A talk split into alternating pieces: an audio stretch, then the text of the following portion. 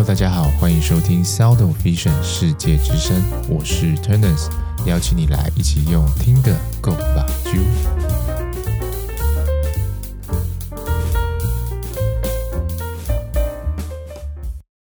Hello，大家好，欢迎收听世界之声。今天要来跟大家介绍的是电脑视觉症候群 （Computer Vision Syndrome）。那因为名字实在是太长了，所以我们后面就简称 CVS。那根据美国视光协会所定义的 CVS，主要是因为长时间的使用电脑、手机或是平板等数位装置，导致在近距离的时候呢，用眼的压力增加，进而造成眼睛或是身体其他部位有疲劳不适的症状。那在相关的调查研究当中指出，大概有六成的美国人都有 CVS 的症状。那另一个比较新的研究，它是调查了已经发布在期刊上有关 CVS 盛行率的相关研究，去统计说目前来讲有多少人有这个 CVS 的问题。但我仔细看了一下呢，就是这个研究当中，它主要收集的数据还是来自于中东国家比较多哈。那在这个研究当中，它指出呢，大概有六成的人有这样子 CVS 的症状。那在其他相关的研究或者是文章当中也指出，在 COVID 之后呢，因为大家需要用线上上课嘛，所以你使用这些电子产品的几率就增加了嘛，时间也增加了，频率也增加了，所以呢，整个 CVS 症状的比例是有上升的。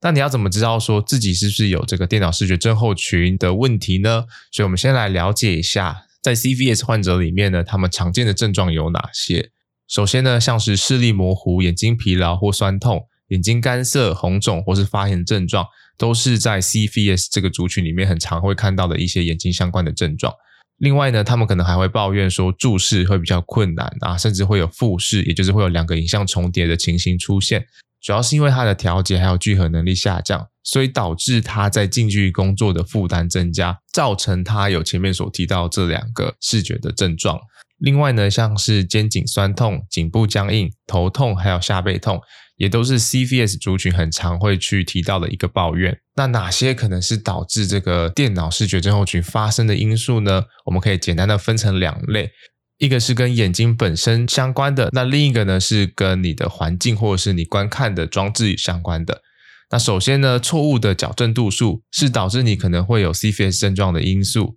如果说你有错误的散光度数矫正，或是角度是错的，还有像是未矫正的远视度数。这两种都是很可能会导致你有 CVS 症状的因素，尤其是当你佩戴错误的矫正度数，可能会导致你在看东西的时候疲劳程度增加，那你的所有症状就会表现得更明显。那第二个呢是异常的双眼视觉功能，那有哪些双眼视觉功能异常可能会导致 CVS 的问题呢？像是聚合不足、本身的外斜位较多，或是聚散的灵敏度比较差。有这些问题的人呢，他就有更高的几率会有电脑视觉症候群的发生。那有关这些异常的双眼视觉，我们之后会再录一期来跟大家解释，或者是你也可以跟你的验光师询问一下这些代表什么意思，或是你自己本身有没有这样子的问题。那第三个呢，就是调节功能异常。那调节功能是我们眼睛一个很厉害的能力，就像相机可以放大缩小一样，我们可以在不同的距离有不同的聚焦。当物体距离改变的时候，我眼睛可以做出调整。那当你在调节功能有出现异常或是能力是退化的时候呢，你也比较容易会有这个 CVS 的症状出现。那像老花眼其实就是其中一种调节功能退化的视觉现象。哈，第四个呢是干眼症。那如果你本身已经是干眼症的患者，那你在长时间的使用这些电子产品的时候呢，你就更容易会有电脑视觉症候群的相关症状出现。以上四个是容易导致你会有 CFS 症状的眼睛相关的因素。那接下来我们要来讲的是这些电子产品为什么会导致你容易会有这个 CFS 的症状。首先，电子荧幕本身就是导致你会有这个 CFS 症状的一个主因。那因为电子荧幕它本身字体跟背景的对比度并不像是印刷品来的那么高，也就是说我的字跟背景它的分离的程度是没有那么明显的，所以眼睛在观看上本身就会比较有压力，还有它的需求会比较高一点，所以更容易会有疲劳症状发生哈。那第二就是你阅读环境的灯光还有荧幕的反光，如果说你的台灯或者是你的荧幕在角度上没有做调整的话。很容易会导致这些灯光或是荧幕本身反光照射到你的眼睛，就是会有眩光的问题，那也会让你的眼睛更加疲劳。第三个就是你长时间注视荧幕的时候呢，你泪液的品质会下降，因为你眨眼的次数会减少，所以你的干眼症的几率就会增加，或是干眼相关的症状就会变得更明显哦。那第四个是大家都知道，我们电子荧幕其实是会闪屏的。呃，你可以把你的相机，然后把你快门的间隔调比较短一点，或是你开启录影，你就会发现你的眼荧幕其实是会有黑色的线一直在闪，一直在闪的。那这就是闪屏。在正常情况下，你是看不出来它是在闪的，但是你的眼睛事实上是还是可以感受得到。那闪屏本身就会导致你的眼睛会更加疲劳。所以如果说你没有特别去挑选一些不闪屏的荧幕的话呢，你在注视荧幕的时候，对你的眼睛来讲就是一个负担。第五个呢，就是因为前面所提到这些，会导致你在看这个电子荧幕的时候，上面的字啊，或是你要看的东西没有那么的清楚，所以你可能为了要看清楚，身体就会代偿嘛，那你就会去做，例如说像是驼背啊，或者把脖子向前伸这些错误的姿势，那也有长时间的维持这些错误姿势的情况下，就会造成你身体的其他部位都会有酸痛的情形发生。那下一个像是隐形眼镜的佩戴，也会提高你有 CVS 症状的几率出现。像现在很多办公族，他们都是佩戴隐形眼镜嘛。那如果没有去特别挑选隐形眼镜的保湿度啊、透氧度等等的，或者是没有去留意到整个环境的湿度，因为像现在很多办公室都是在冷气房嘛，在这样的情况下呢，就更容易会导致你的眼睛干涩。那你又长时间的注视荧幕，所以你就更容易会有这个 CVS 的症状出现。还有我们在注视这些电子产品的时候，其实眨眼模式也都会改变。当你在注视荧幕的时候呢，你的眨眼次数会下降，或者是你的眨眼可能并不是完整的，那就会导致你的泪水分泌不足或是分布不均。那一样就是会造成你在看这些电子荧幕的时候干眼的情形会更加的严重。那最后一个就是环境跟坐姿。如果说整个空间的光线不足，或是照射的角度错误的话呢，整个荧幕的眩光会很严重，那就会导致你的眼睛更容易的疲劳。那另外像是荧幕摆放的高度，还有其他阅读文件摆放的位置，会不会导致你的脖子会需要很频繁的转动，或者是上下这样子上下左右的移动？那这都可能会导致你为什么会有肩颈酸痛的一个原因。那第三个呢，就是环境的湿度。刚刚其实有先提到，就是说，因为现在的工作环境大部分都会开着空调或者冷气，所以当环境湿度比较低的时候呢，你又佩戴隐形眼镜，或者是你本身就是干眼症的患者，那在这样的情况下呢，你的眼睛就会更容易的干涩，然后会造成你更容易会有 CVS 的症状出现。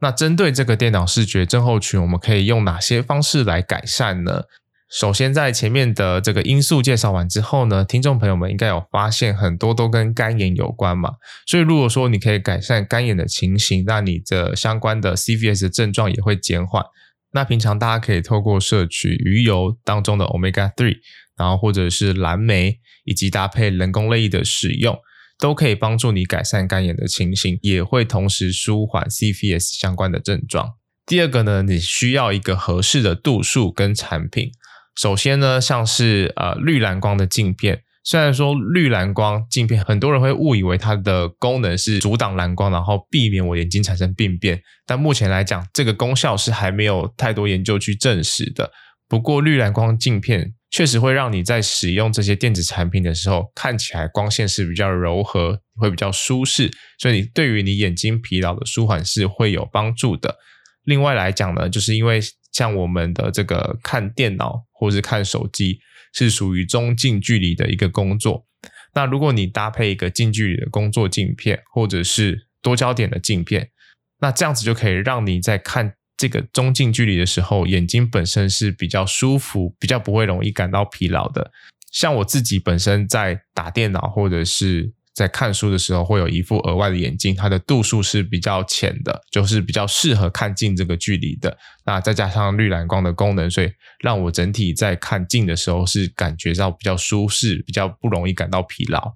第三个呢，就是要留意人体工学的部分。那这个环节呢，我们可以把它分成四个部分来看。第一个呢，就是荧幕的摆放，因为我们眼睛在向下看的时候，其实是比较省力的；向上看是比较费力的。大家可以自己试一下，这跟我们眼睛的解剖构造跟肌肉是有相关的。所以在荧幕摆放的部分呢，会建议你的视线平视的时候呢，大概是看到荧幕的顶端。所以你在看整个荧幕内容的时候，你的视线是会往下去做一个扫视的。那距离上呢，会建议跟眼睛相距四十到七十五公分，也就是一个手臂的距离，这样子对你眼睛的压力来讲是比较小的。再来就是你的荧幕可以向后倾斜约十五到二十度，这样子会是一个最佳的观赏角度。那第二个呢，是光线照射的角度，主要呢就是要避免光线会导致你的荧幕产生反光或是眩光，所以呢，你的背后最好不要是窗户或是有光线是从背后打来的。这样子反射光线会直接进到你的眼睛，会变得很不舒服，有点像是你在路上，然后看到对面有一台车，然后你直视它的车灯这种感觉。另外，如果你有使用台灯的话呢，在照射荧幕的时候，你要留意它的角度会不会导致你会有反光的问题出现。所以，如果你是使用顶灯的话，也是它是从上到往下照射的这一种，就比较不会有反光或是眩光的问题。那目前市面上也有很多类似的产品，它是直接吸在你的荧幕上，然后让你整个在观看荧幕的时候有足够的亮度，又不会有这个眩光的问题发生。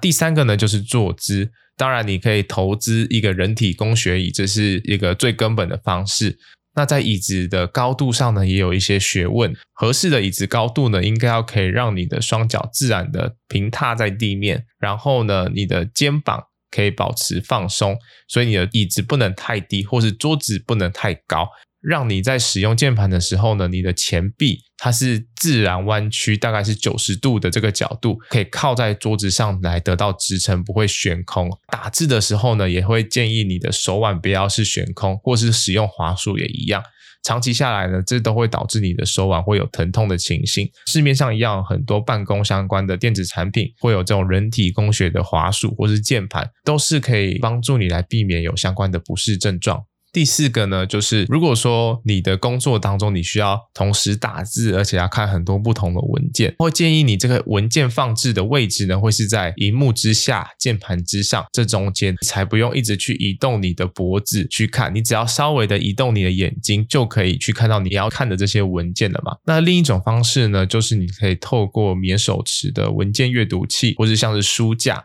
把它放在跟你的荧幕是相同的水平高度的时候，那你只要稍微的移动你的眼睛向左向右，或是一点点的脖子，因为我们眼睛在左右看的范围是很大的吼，所以这样子也能够减缓你一些眼睛疲劳或者是肩颈疼痛的情形发生。不过前面提到的都是舒缓你相关症状的方式，真的要避免自己有这个电脑视觉症候群发生，最好的方式就是适度的休息。那还记得我们在很多的集数里头都有提到所谓的二十二十二十法则。当你使用这个近距离二十分钟的时候呢，你要中断二十秒，并且要看二十英尺外，也就是相当六公尺外的这些物体，来帮助你的眼睛放松。那如果说你听完这一集节目之后，发现其实你有很多相关的症状，会建议你呢可以去找验光师去进行一个全面的视觉功能的检查。尤其是在你平常工作的这个距离去做相关的视觉功能检查，